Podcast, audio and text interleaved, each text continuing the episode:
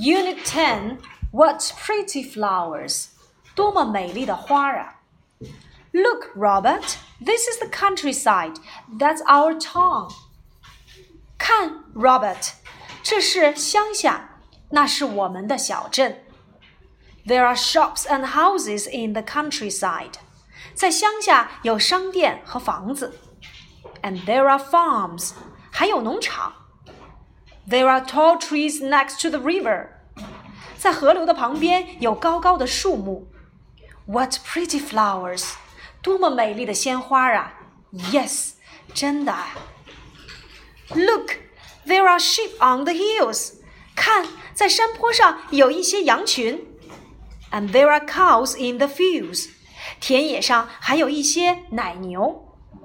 And there are rabbits. 哦，还有小兔子。 Come back, Dan. 快回来，Dan. There aren't rabbits in the river, Dan. Dan，水里面是不可能有兔子的。There be 句式表示某地有某物，它的单数结构就是 there is 加上单数名词再加上地点，而它的复数结构呢就是 there are 加上复数名词再加地点。桌子上有一本书，There is a book on the desk。桌子上没有一本书，There isn't a book on the desk。桌子上有一些书，There are some books on the desk。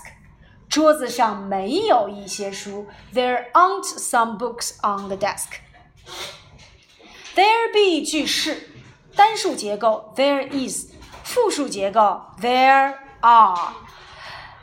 There are shops and houses in the countryside. 在乡下有商店和房子。There are tall trees next to the river. 在河流旁边有高高的树木。There are sheep on the hills. 在山坡上有羊群。There are cows in the fields. 在田野间有牛群。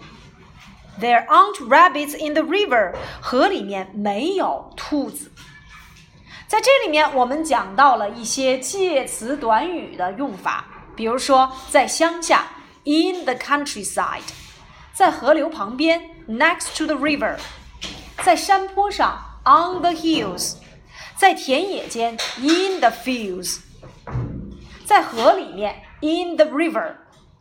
感叹句是 What pretty flowers！多么美丽的鲜花啊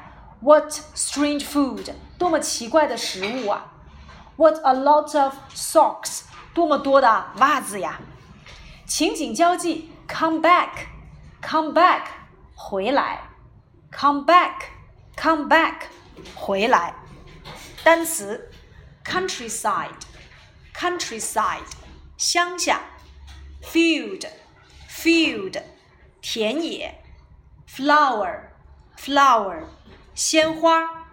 Hill, hill，小山。River, river，河流。Town。town 小镇，tree tree 树木，你能够把这些名词变成复数结构吗？